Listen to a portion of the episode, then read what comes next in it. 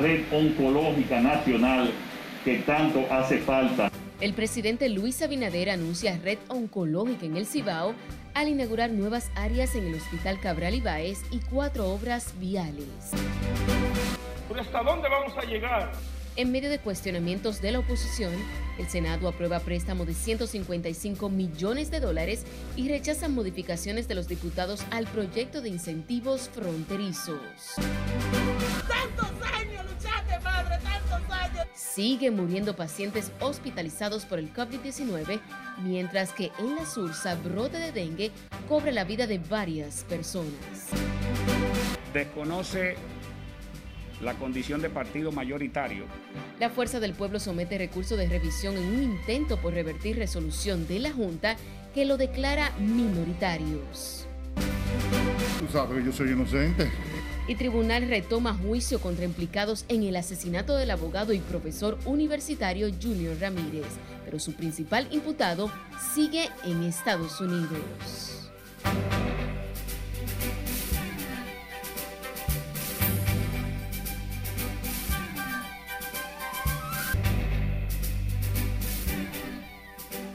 Muy buenas noches, bienvenidos a esta emisión estelar de Noticias RNN. Soy Aneris de León, vamos a iniciar de inmediato.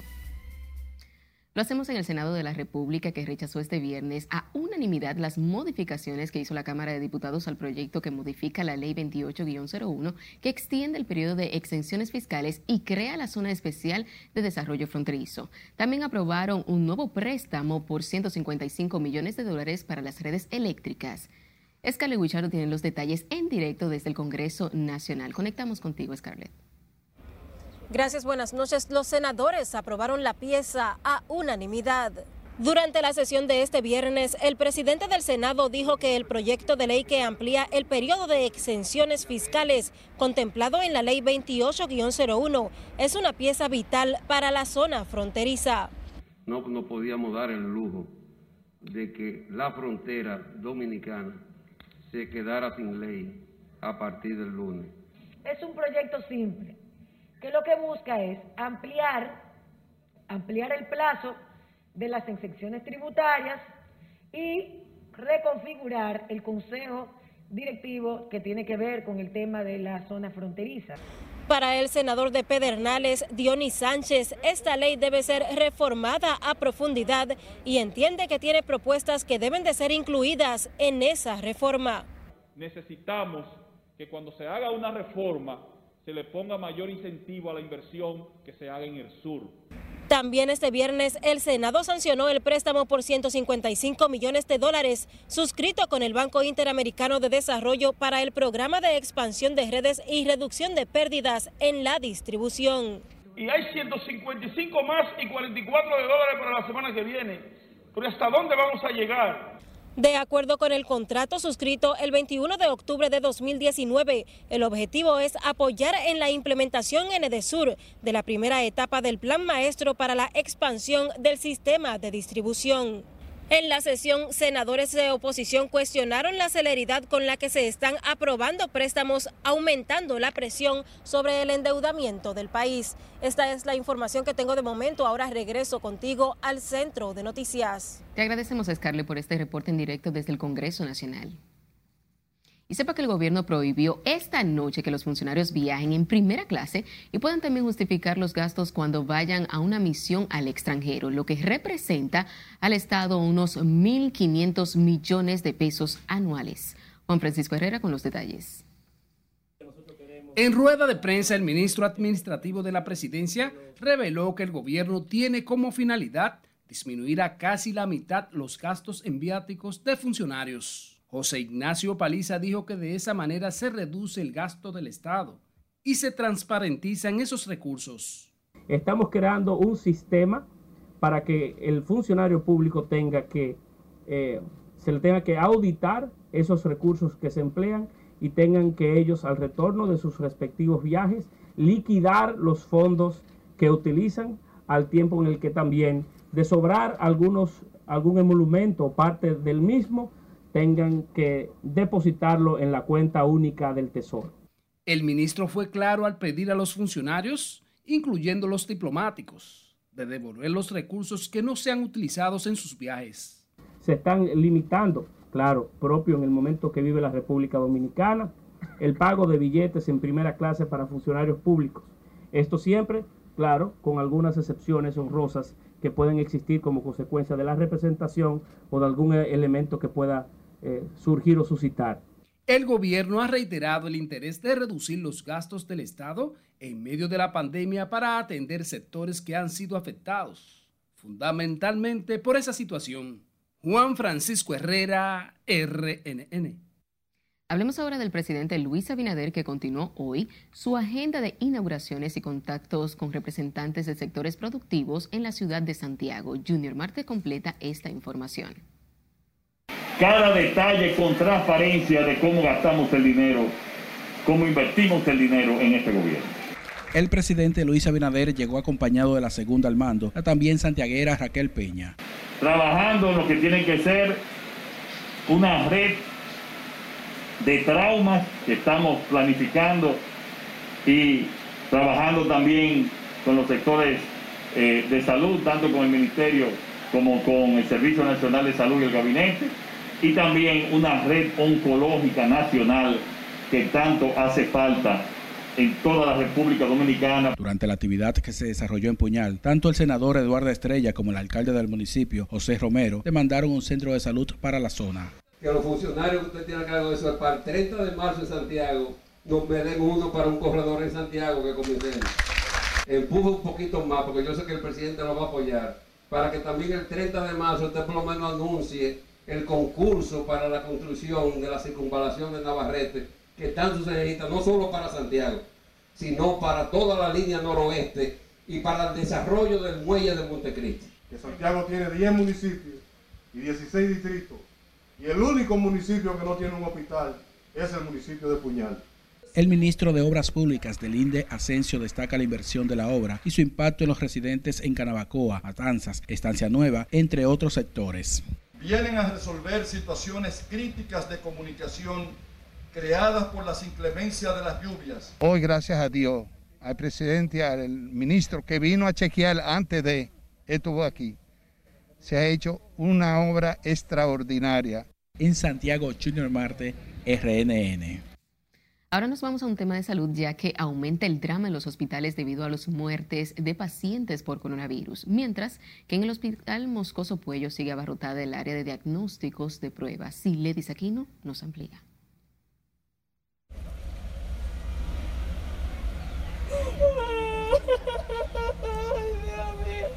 Escenas desgarradoras se siguen viviendo en el hospital Francisco Moscoso Puello por el deceso de personas a causa del coronavirus.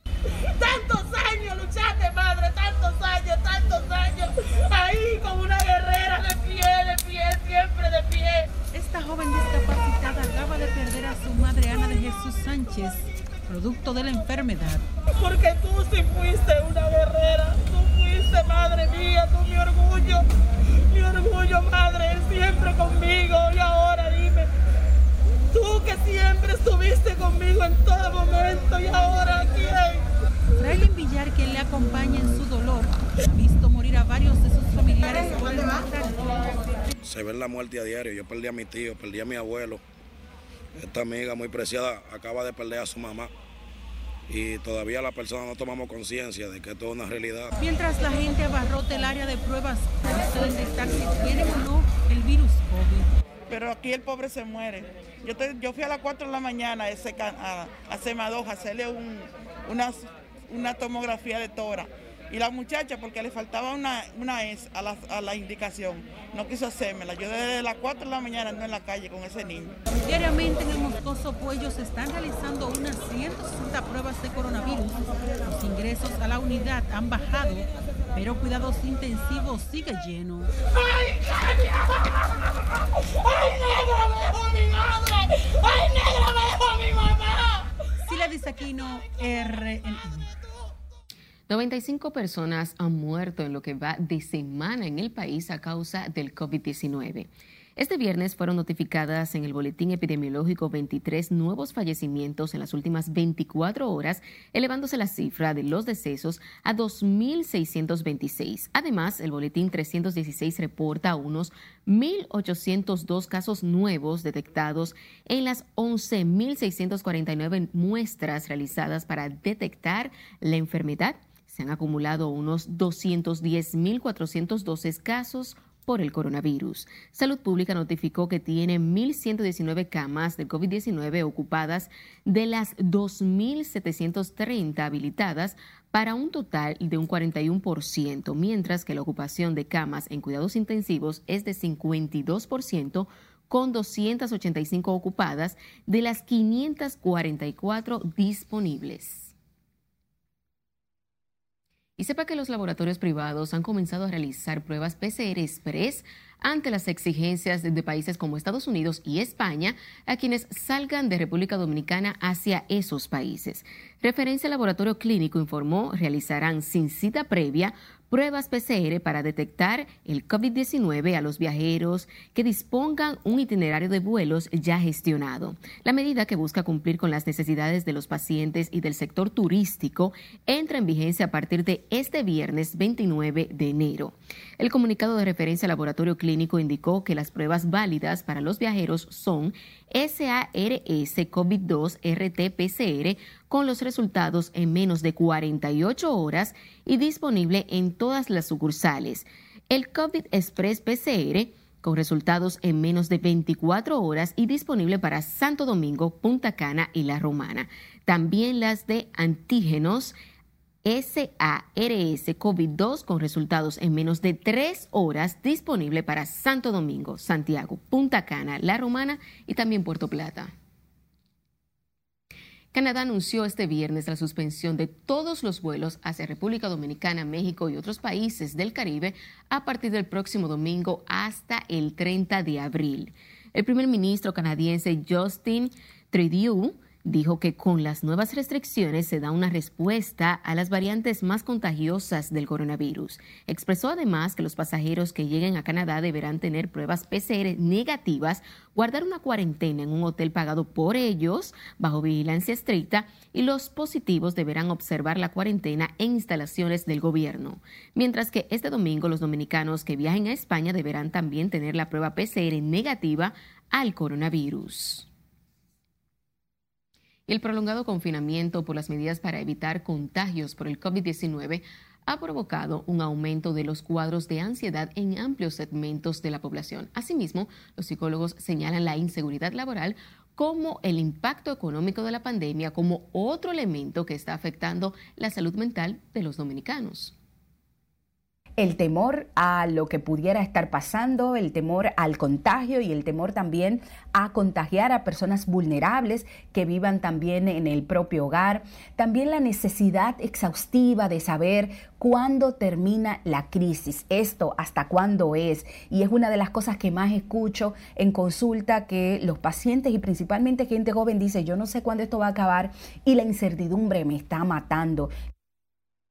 La psicóloga Sadis Valencio dijo que la mayoría de las personas que acuden a consulta con estos trastornos son adultos jóvenes a quienes les inquieta su futuro económico.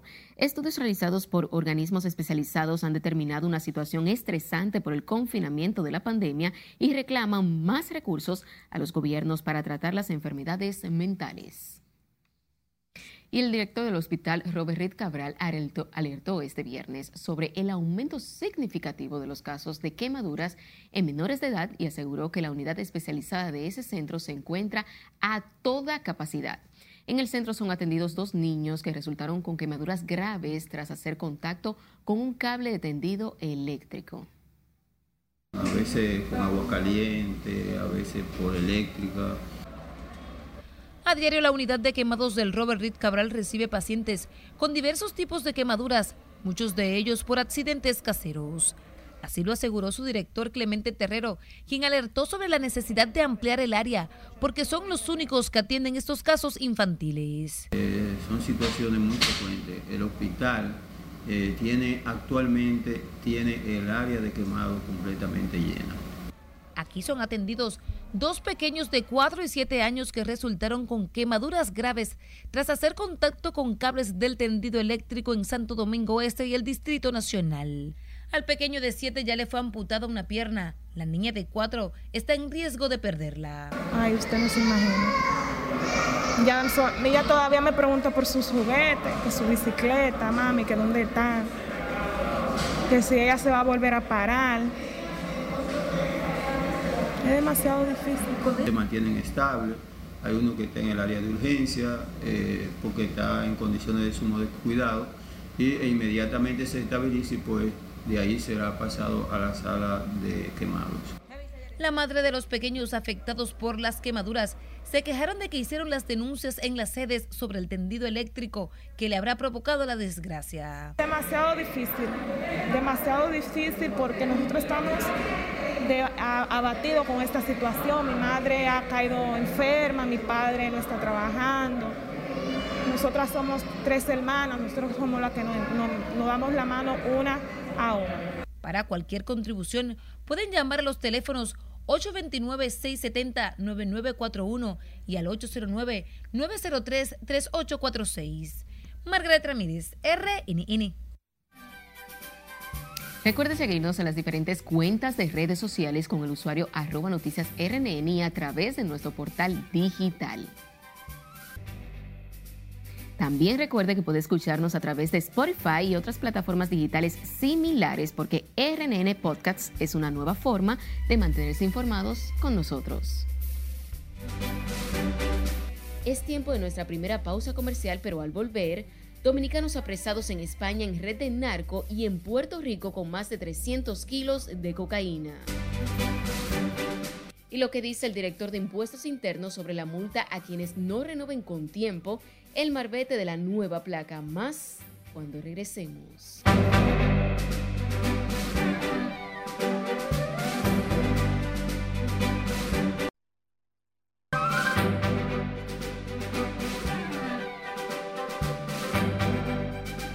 Iniciamos este bloque internacional con el director de la Organización Mundial de la Salud, Tedros Adhanom Ghebreyesus, quien pidió a las personas en menor riesgo del COVID-19 que esperen su turno para vacunarse tras producirse casos en España y otros países en los que dirigentes políticos se saltaron el protocolo de vacunación. Escar Bouchard nos pone al tanto en el resumen de las internacionales de RNN general de la OMS afirmó que habrá suficientes vacunas para todos, pero que por ahora son un recurso limitado que debe ser utilizado de la manera más eficaz y justa en que sea posible. El experto etíope también reiteró su llamado a que los países ricos no acumulen dosis en detrimento de los pobres y pidió nuevamente que el mundo se una para garantizar que en los primeros 100 días del 2021 la vacunación contra el COVID-19 de los trabajadores de la salud y de las personas mayores esté en marcha en todos los países.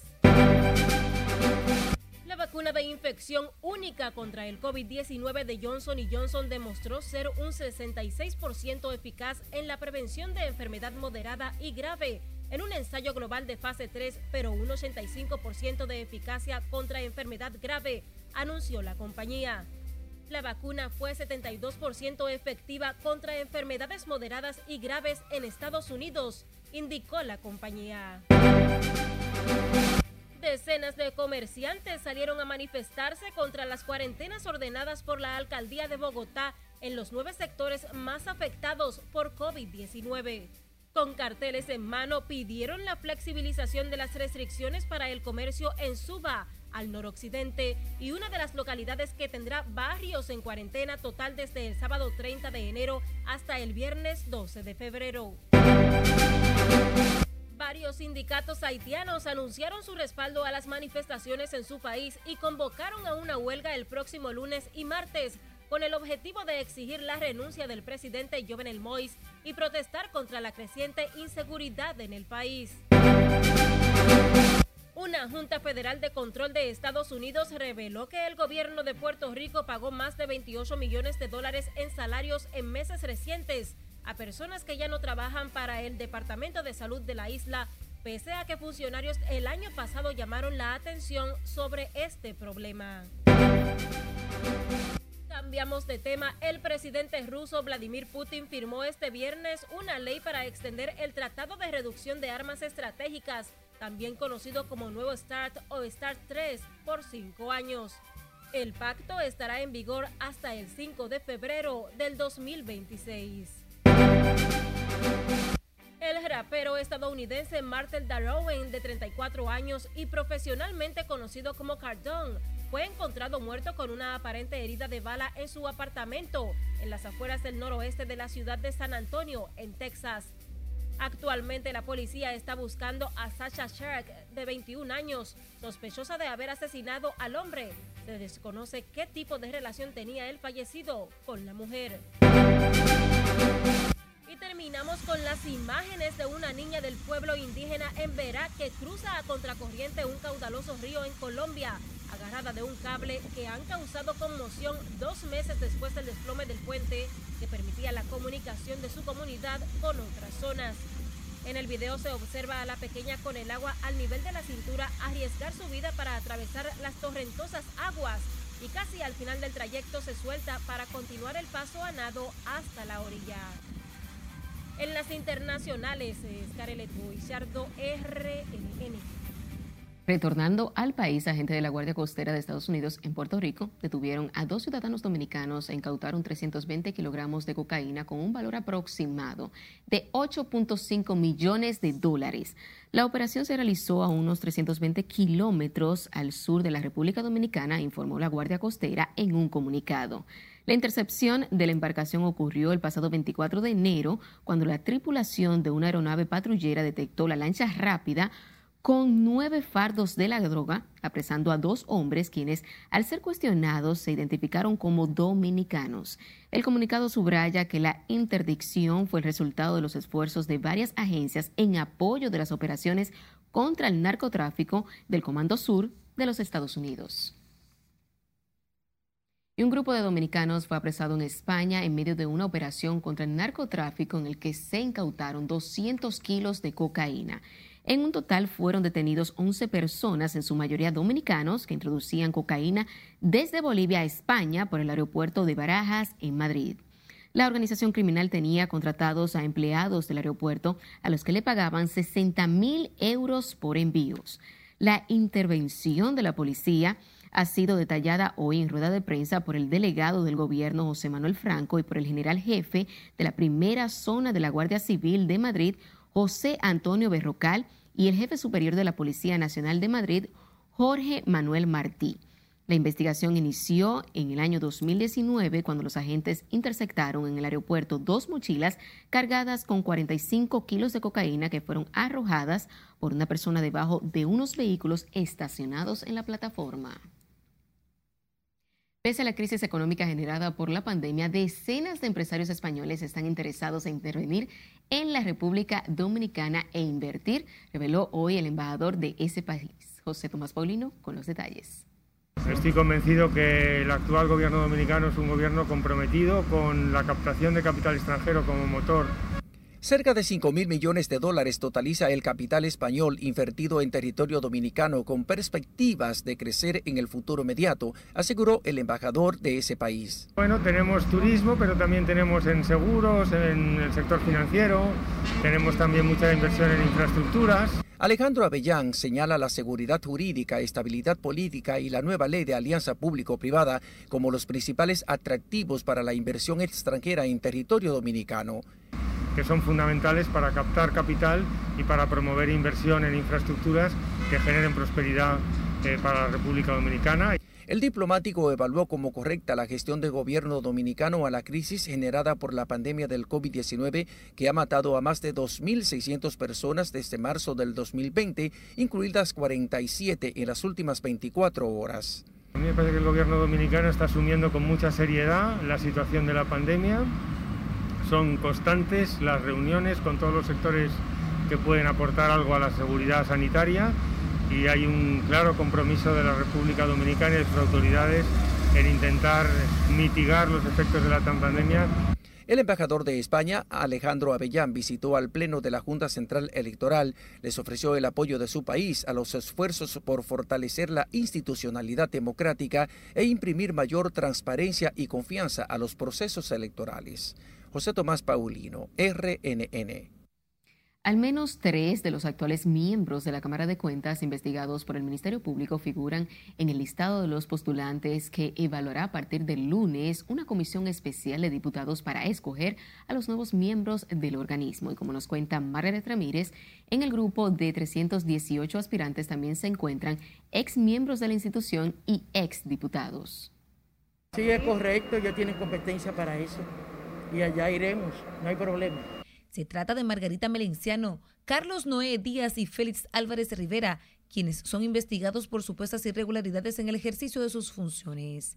Mira, no quiero hacer un juicio a priori, no quiero externar una decisión, pero ya los miembros de la comisión harán la evaluación, harán las recomendaciones del lugar y en el caso de los legisladores que vamos a tener que votar, tomaremos las ponderaciones que ellos hayan hecho en función de lo que buscamos, que es transparencia. En el listado divulgado por la Cámara de Diputados también se encuentra el expresidente de la Cámara de Cuentas, Máximo Ramón Castillo, quien dirigió la institución desde el 2003 al 2006.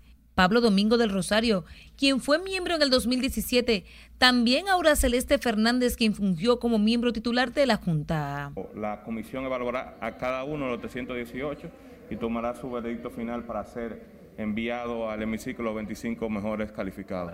Con estos resonados nombres, los diputados se abocan a iniciar el próximo lunes las entrevistas a los aspirantes de la Cámara de Cuentas. Que conozcan bien sus funciones y sean lo suficiente suficientemente competentes y calificados para desempeñar esas funciones, que tengan la valentía que no han tenido cámaras de cuentas anteriores para poder hacer el trabajo de fiscalización.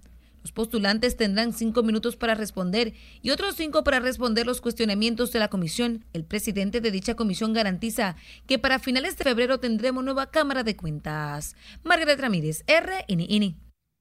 En otra información, empleados de instituciones del Estado con retrasos en el pago de la nómina del mes de enero comenzaron a recibir su salario este viernes. La Contraloría General de la República ha agilizado el proceso para superar una situación que se atribuye a la tardanza en el envío de las nóminas para su revisión y autorización. Entonces, esos archivos que llegan aquí a la Contraloría se someten a ese análisis para, para evaluar y para estar tener la certeza de que no hay duplicidad de personas, eh, que, no, que no haya muertos cobrando, para saber quién ha sido integrado desvinculado.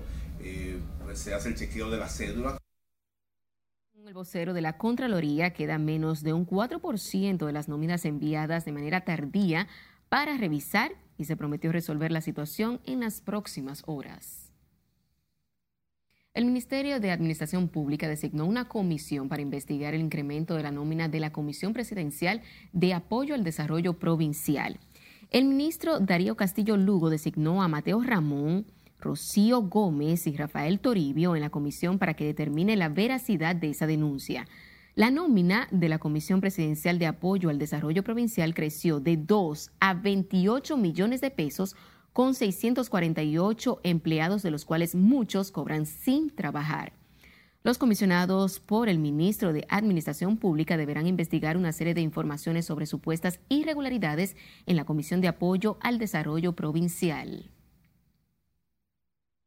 2.016 millones de pesos ha recaudado la Dirección General de Impuestos Internos por renovación del marbete de vehículos de los 2.300 estimados para el plazo que vencía hoy. Su director Luis Valdés Veraz dijo que hasta hoy solo están pendientes por pagar ese impuesto de circulación unos 280 mil propietarios de vehículos. Tienen una prórroga hasta el día 19 de febrero, libre de recargo, y podrá hacerlo en 31 instituciones de intermediación financiera a nivel nacional. Ahora, hasta el día 19, pueden comprar el marbete en las entidades de intermediación financiera que son muchas, son 31 que tenemos en todo el país. Sin embargo, cuando venza de nuevo el plazo, entonces se venden las administraciones locales y vamos a tener las administraciones llenas de gente. y esto no es posible con la pandemia. Por favor, a los contribuyentes, no lo dejen para los días 18 y 19 del próximo mes. Luis Valdés Veras explicó que la extensión del plazo para la renovación del marbete procura evitar aglomeración y posibles contagios con COVID-19, pero quienes no cumplen al vencer la prórroga deberán pagar una penalidad de 2.100 pesos adicionales a la tarifa regular. Luis Valdés habló en la inauguración de las nuevas oficinas de impuestos internos localizada en la intersección de las avenidas Máximo Gómez y Correa y Cidrón en el Distrito Nacional. En otra información, los precios de los combustibles continuarán en tendencia alcista a partir de mañana sábado. El Ministerio de Industria, Comercio y Pymes dispuso alzas que oscilan entre 2 pesos y 60 centavos en los precios de los carburantes, aunque no subirá el gas licuado de petróleo. La gasolina regular se venderá a 215 pesos por galón con un incremento de 1,90 y la premium a 228 pesos con 60 centavos, aumentando 2 pesos por galón. El galón de gasol óptimo y regular experimentarán un incremento de un peso con 60 para despacharse a 171,40 y 185,70 respectivamente, mientras que el GLP se mantendrá 128 pesos con 10 centavos por galón, el gas natural se mantendrá 28 pesos con 97 centavos por metro cúbico. El Ferris del Caribe reinaugurará sus operaciones entre la República Dominicana y Puerto a partir del próximo primero de febrero. Los pasajeros con intención de ingresar a esa isla tienen que presentar una prueba negativa del coronavirus. Desde tres días se exigió que todo el que entra al territorio de Estados Unidos debe tener una prueba PCR realizada con menos de 72 horas antes del viaje. Antes de desembarcar a Puerto Rico hay que completar el formulario de declaración de viajero alerta COVID-19.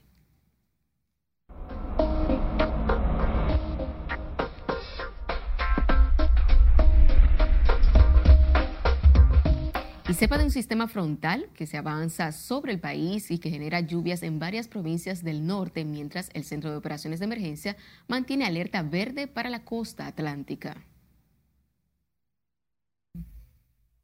Gracias, mis amigos, muy buenas noches. Hablemos acerca de las condiciones del tiempo, porque como sabemos, tenemos un sistema frontal que ya está incidiendo en la República Dominicana desde tempranas horas de la mañana, en el caso, pues, de la región norte. Este es el amplio sistema frontal que ha venido descendiendo y como estaremos viendo, pues estará descendiendo más hacia el sureste de la República Dominicana, estará llegando incluso hasta Puerto Rico y estará generando algunas lluvias esas lluvias que estamos esperando. Vamos a ver entonces la próxima gráfica y miren ustedes esa fuerte nubosidad asociada al sistema frontal más temprano, abarcando prácticamente toda la región norte, en el caso de Puerto Plata, parte de Montecristi e incluso hacia la zona de Espaillat y María Trinidad Sánchez. Se reportaban incluso esas lluvias en Santiago de los Caballeros y también en Puerto Plata hemos recibido esos informes.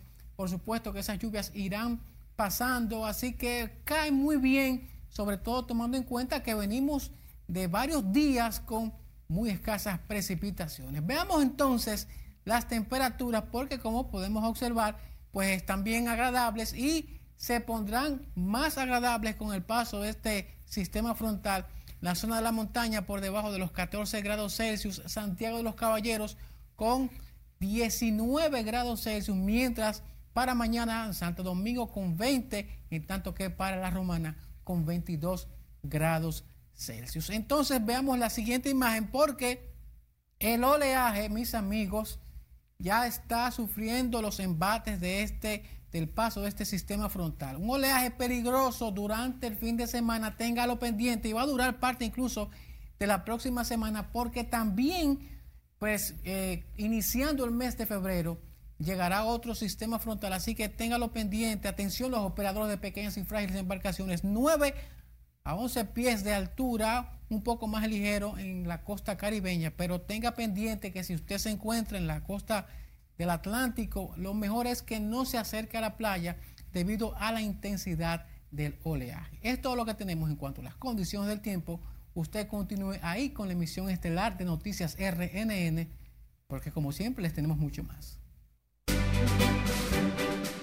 No cambie de canal porque al regreso sabrá por qué fue aplazado el juicio a los imputados en el asesinato del abogado y profesor de la UAS, Junior Ramírez.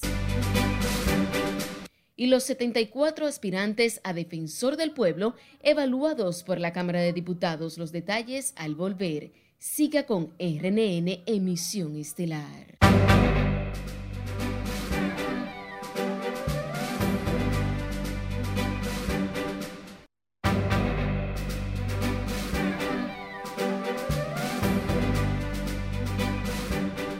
Agradecemos su sintonía. Seguimos con más informaciones. El cuarto juzgado de la instrucción del Distrito Nacional se reservó el fallo sobre la solicitud de apertura a juicio de fondo contra los implicados en el asesinato del abogado y catedrático Junior Ramírez, que destapó un escándalo de corrupción en la Oficina Metropolitana de Autobuses ONSA. Nuestro compañero Jesús Camilo amplía los detalles. Tras concluir este viernes la audiencia preliminar del caso, el fallo de apertura a juicio será dado a conocer por el tribunal próximo 12 de marzo. Al no permitirse el acceso a la prensa, a su salida, los abogados querellantes emplazaron al Ministerio Público a reformular los expedientes a fin de que sean condenados todos los imputados en el asesinato del profesor de la UAS. Que el Ministerio Público actual, actual llámese Miriam Germán, no haya reformulado la acusación que hizo y no haya imputado arreglando el tollo y el encubrimiento y complicidad de Rosalba Ramos y de Olga Dinao, más de Rosalba Ramos, quien fue quien hizo la acusación, de sacar del tema del asesinato a Manuel Rivas, a Faustino y al mismo Santana Zorrillo. Nosotros lamentamos eso. Manuel Rivas no está siendo acusado por asesinato, eso fue excluido por parte del Ministerio Público ni tampoco de lavado de activos. Por lo tanto, de lo único que está imputado es de faltas administrativas y las faltas administrativas en este caso no tienen relevancia penal y no pueden ser objeto de conocimiento de un juicio de fondo. Se espera que en los próximos días sea extraditado desde Estados Unidos el autor material del crimen Argenis Contreras, mientras algunos de los encartados niegan su participación en el hecho. ¿Se espera que lo liberen en este juicio? Tú sabes que yo soy inocente. Esto se va a resolver. ¿Y que, cómo recibe la noticia? El, el abogado mío va a hablar con ustedes. Pues perfecto. Desde el primer día hemos dicho que las mismas pruebas del Ministerio Público son las pruebas de descargo en favor de su causa. En el asesinato de Ramírez están involucrados además la esposa de Argenis Contreras, Heidi Carolina Peña, Víctor Alexander Ravelo y Jorge Luis Abreu Fabián. Y al principio fue acusado el exdirector de la ONSA, Manuel Rivas, y el coronel Faustino Díaz, estos dos últimos en libertad bajo fianza. La audiencia fue fijada para el próximo 12 de marzo a las 9 de la mañana. Jesús Camilo, RNN. Seguimos en justicia. Continúa el martes en el cuarto juzgado de la instrucción del Distrito Nacional el juicio preliminar por los sobornos en la compra de aviones supertucanos. En esa audiencia, el Ministerio Público responderá a la defensa de los acusados con la presentación de varios testigos a descargo. El coronel Carlos Piscini Núñez figura como la pieza principal del expediente que involucra a un exsecretario de las Fuerzas Armadas y a varios empresarios. En la audiencia del próximo martes se llamará a declarar a los testigos a descargo, según la acusación avalada por la empresa Ember, que vendió la flotilla de los supertucanos, se pagaron sobornos por más de 3 millones de dólares en el país y la audiencia preliminar para conocer las pruebas del Ministerio Público y determinar si se envía a juicio de fondo a los implicados en la red de narcotráfico de César el Abusador será celebrada el próximo 22 de febrero en el segundo juzgado de la instrucción del Distrito Nacional.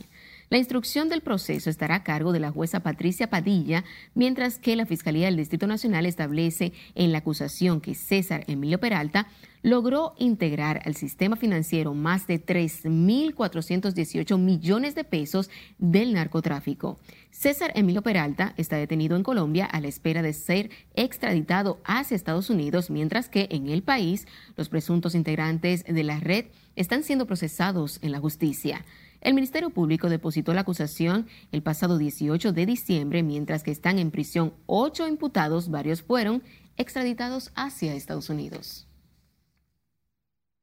Y los residentes en el sector Don Bosco de la capital denunciaron una ola de robos y reclamaron una mayor presencia de la policía para devolverle la tranquilidad a la barriada. Laura Lamar trabajó el tema y nos tiene más detalles. No, eso es llevándose todo por aquí, mi hijo.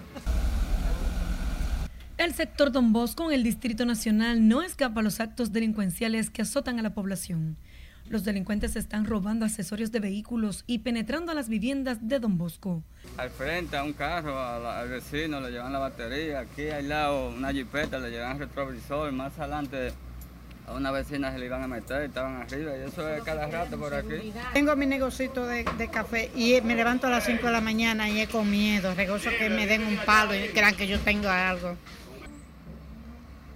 La falta de vigilancia policial contribuye a esta situación que afecta a los moradores en un sector ubicado a pocos metros del Palacio Nacional. Pila de robo siempre, aquí en la Francia, en la Don Bosco. Por ejemplo, aquí alguna vez la policía casi no pasa por aquí, ¿entiendes? Y eso es lo que pasa. Ellos pasan el día, pero después en la noche casi ellos no pasan por aquí.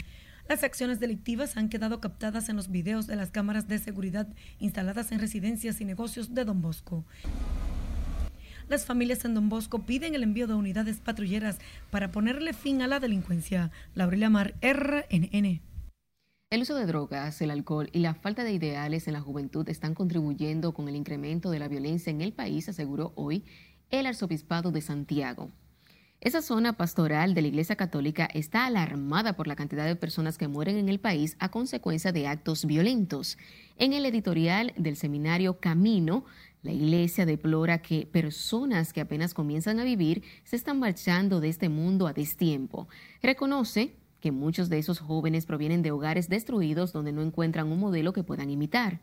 La Iglesia deplora también las inconductas sin consecuencia de personalidades del mundo político, empresarial y artístico, más el afán de conseguir dinero de forma rápida, lo que atrae como resultado el estado de violencia y tragedias constantes en el país. Y lamentablemente un joven el pasado lunes escenificó una refrigiera de dos agentes de la Policía Nacional en el sector Sabana Perdida, cuyo video se hizo viral, se creyó hoy contra los uniformados tras denunciar que teme por su vida. A través de abogados, el joven quien se omite su nombre por temor a represalia interpuso la denuncia contra el cabo policial Diloné Abreu Mercedes y el sargento Ambiorix Clevi Moreno, quienes deberán comparecer ante la Fiscalía de Gapre, Santo Domingo Este. Eh, la Fiscalía tiene el expediente, la Fiscalía tiene ya eh, todos los elementos, eh, tiene el certificado médico del INASIF, donde se demuestran los golpes y heridas sufridos a nuestros representados. El hecho se produjo el pasado lunes 25 en la calle 8 del sector Sabana Perdida, donde el joven involucrado en el incidente logró desarmar a uno de estos policías. Y la comisión designada para la escogencia del defensor del pueblo concluyó, este viernes el proceso de evaluación de los postulantes y se aboca ahora a iniciar la etapa de deliberación para presentar la semana próxima su informe del hemiciclo. Margaret Ramírez tiene los detalles. Que esta comisión ha desarrollado un trabajo transparente, serio, responsable Solo 74 de los 97 que oficialmente inscribieron sus candidaturas fueron evaluados por la Comisión Especial de Diputados. Ocho renunciaron y otros 15 no comparecieron a las entrevistas. Pedro Tineo, presidente de la comisión, reconoció la calidad de los postulantes y sostuvo que el Pleno tendrá la última palabra antes de remitir las ternas al Senado. Los honorables diputados de esta comisión tienen la responsabilidad de evaluar cada una de las actitudes la, y la capacidad y calidad de esos postulantes. Este viernes se evaluó el último grupo de 15 aspirantes a la Defensoría del Pueblo. Por realizar mis funciones apegada a los principios que rigen dicha institución. Durante mis 10 años de servicio público he tenido la oportunidad de velar por el respeto de las garantías y los derechos fundamentales de las personas a las cuales me ha tocado asistir. Precisamente crear una unidad de litigio en la entidad del defensor del pueblo a los fines de que pueda llevar a cabo acciones de recursos de amparo de cumplimiento ante el Tribunal Constitucional. Por esta comisión desfilaron una serie de figuras reconocidas, entre las que destacan el doctor Antonio Cruz Jiminián, el abogado José Hoppelman y los exdiputados Henry Merán, Fidel Santana y Guadalupe Valdés, y la exdirectora de Proconsumidor Altagracia Paulino, entre otros. Margaret Ramírez, RNN.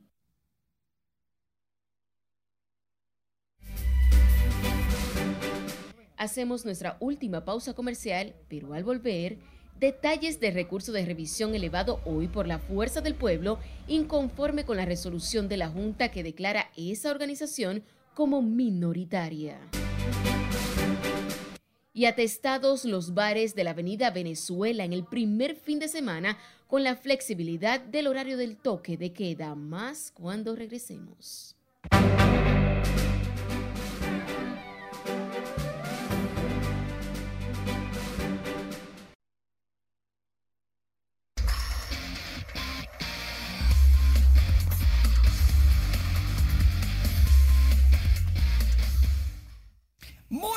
Feliz fin de semana. Iniciamos la entrega deportiva hablando de las Águilas Ibaeñas y es que el equipo dominicano se va para México este sábado alrededor del mediodía. Increíble pero cierto, algunas 200 personas se van en ese vuelo a pesar de que la delegación oficial o las Águilas, los peloteros, los técnicos son 58. Oh, ¿y cuánta gente? Pero bien, lo importante es que llegarán alrededor de las 6 de la tarde a Mazatlán, México, mientras hacen una paradita estratégica de menos de una hora en Cancún. Eso es para reabastecer el combustible. Y este domingo, entonces, estarán jugando contra Puerto Rico los criollos de Caguas a las 6 de la tarde, hora dominicana, con el tsunami Carlos Martínez en la lomita de los sustos. Y está reservado ya el día 7 aquí en el Palacio Nacional para disfrutar de la victoria. Y es que luego de recibir un espaldarazo del presidente Luis Abinader, quien les dijo que ya puso en agenda para el 7 de febrero la visita de los campeones a devolver la bandera, el compromiso es mayor. Las Águilas han jugado siete series del Caribe en México y solo han ganado dos de sus cinco coronas. Es en la sede que más han participado.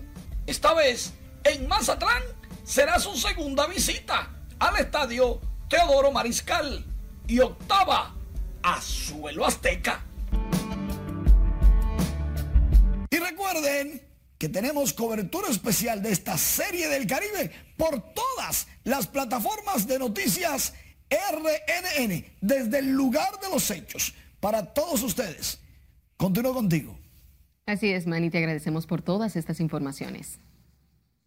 Alegando que la Junta Central Electoral podría incurrir en un fraude postelectoral y amparado en el principio de favorabilidad, la fuerza del pueblo que lidera el expresidente Leonel Fernández depositó ante ese tribunal una instancia de revisión de la resolución que declara como minoritaria a esa formación partidaria. Miguel Ángel Núñez completa esta información. Desconoce la condición de partido mayoritario la Fuerza del Pueblo, representada por su delegado Manuel Crespo y los dirigentes Javier Ubiera y Domingo Villanueva, depositó una instancia de revisión de 14 páginas en la que se quejan de que el tribunal los despojó de la posición que le asignó el pueblo con su voto. De los fraudes, el pueblo dominicano eh, se cansó con la anterior gestión tanto del gobierno general como de la propia Junta Central Electoral pasada. Crespo expresó que la fuerza del pueblo no quiere que la Junta la coloque en una posición que no le corresponde, sino en la que obtuvo con los votos. Nosotros lo que esperamos, y es el llamado que le hacemos a través de esta instancia, además de la exigencia, porque no estamos pidiendo que nos regalen nada, es que la Junta Central Electoral no puede emplear un método que no sabemos cuál fue ni por qué razón de 5.69% que obtuvo la fuerza del pueblo y el presidente Leonel Fernández de manera individual en el proceso pasado, que ahora lo rebajen a 4 a menos de 5%. Entre los argumentos que sustentan su demanda está el de la favorabilidad y las simples leyes matemáticas. Por lo que nosotros esperamos que en las próximas horas la Junta Central Electoral, su pleno, eh, pueda rectificar, porque realmente nosotros no queremos jamás pensar que esta nueva Junta Central Electoral se va a inaugurar, se va a inaugurar o va a inaugurar su gestión con un fraude postelectoral. Dijo que la sumatoria de todas las fuerzas aliadas le otorgan a la Fuerza del Pueblo más de un 9%.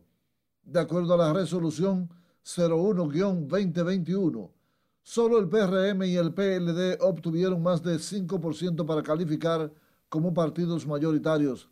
La Fuerza del Pueblo es minoritaria porque solo acumuló 4.69% de los votos según la resolución del tribunal. Miguel Ángel Núñez, RNN. A propósito de este tema, los miembros de la Junta Central Electoral hacen uso del poder excesivo al decidir el criterio para ordenar los partidos en la boleta electoral y la proporción de recursos que recibirán de la financiación estatal, unos 1.260 millones para el presente año. Es la opinión de Eddie Olivares, ex miembro de la Junta, quien dice se hace necesario reformar las leyes 33-18 de partidos políticos y 15-19 de régimen electoral deben corregirse y que debe establecerse ya un mecanismo para que eh, sea el propio mecanismo el que determine quiénes son, eh, cuáles son los partidos eh, que deben recibir el 80, el 12 y el 8%.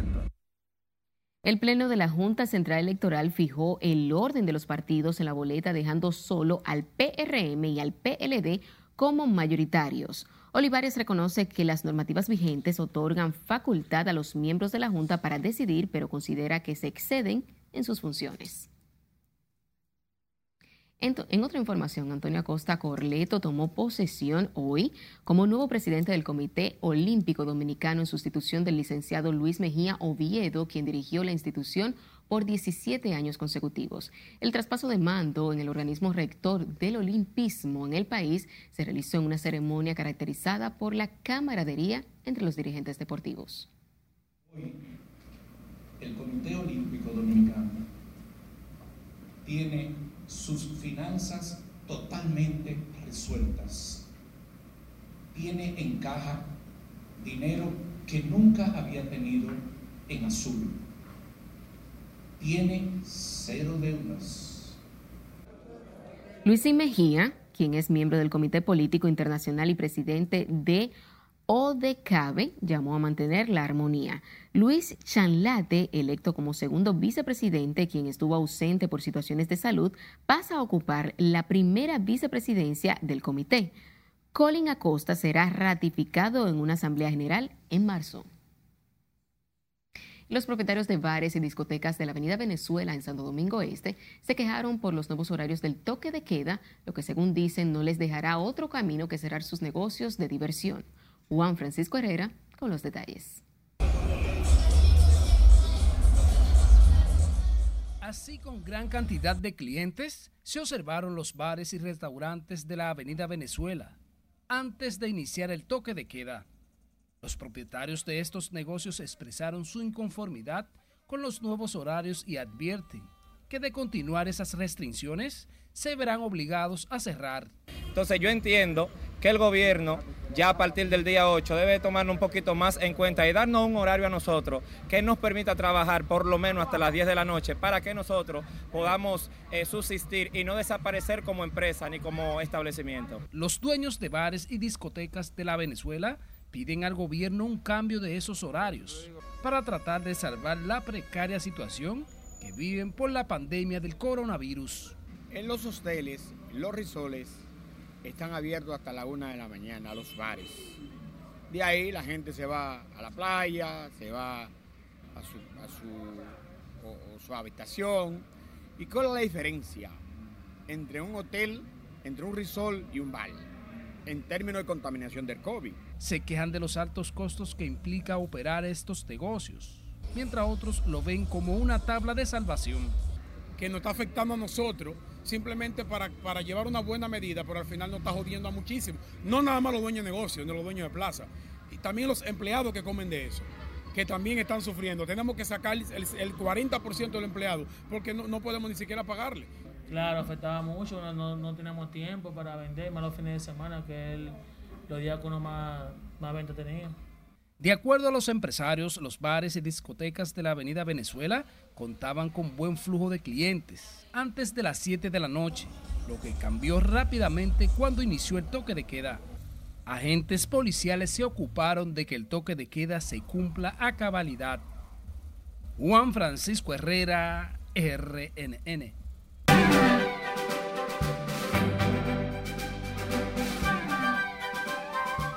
Hola, ¿qué tal? Muy buenas noches. Y lo que era un secreto a voces ya es confirmado. Rafi, Pina y Natasha tienen una relación sentimental. Ah. El empresario artístico Rafi Pina y la cantante de música urbana Nati Natasha pusieron fin a los rumores y confirmaron este viernes a través de sus redes sociales que tienen una relación sentimental. Con un beso confirmaron lo que durante varios años se rumoraba, que Pina, aparte de ser manager de Nati Natasha, también es su pareja. Ayer, el tema de su relación volvió al tapete luego de que se presentara el videoclip inédito del cantante español Rosano, que presenta a Nati Natasha como protagonista de la historia en la que ella se le acerca a un hombre que la cubre con sus brazos cuyos tatuajes delatan que se trataba de Pina. El legendario presentador estadounidense Larry King falleció el pasado sábado en Los Ángeles a los 87 años. Medios estadounidenses revelaron que el deceso del comunicador no fue a causa del COVID-19. Los medios reseñan que fue una infección que desarrolló posteriormente la causante de su deceso, según ha revelado su exmujer, para confirmar que murió como consecuencia de una septicemia. Cicely Tyson, la actriz negra pionera nominada al Oscar por su papel como la esposa del aparcero en Sonder, ganadora de un Tony a los 88 años en el 2013, murió el jueves a los 96 años. La muerte de Tyson fue anunciada por su familia a través de su manager Larry Thompson, quien ofreció detalles de su muerte. La Instagramer Alexandra MVP fue víctima de un atraco por tres hombres armados en el sector Los Casicazgos en momentos en que se realizaba una sesión de fotos. Se desconocen los detalles del hecho en que la reconocida influencer fue despojada de sus pertenencias por tres individuos armados. Y falleció ayer la madre del músico Dante Cucurulo, quien se encontraba quejado de salud desde hace un tiempo. La señora Pura Antonia Pérez Cucurulo padecía de Alzheimer. Paz a su alma y fortaleza para toda la familia de este gran músico dominicano. Hasta aquí de versión feliz fin de semana. Feliz Así es. fin de semana. Nos unimos a su dolor, de verdad que sí, una gran pérdida. Muchísimas gracias contigo. Finalizamos esta emisión estelar de Noticias RNN. Feliz resto de la noche.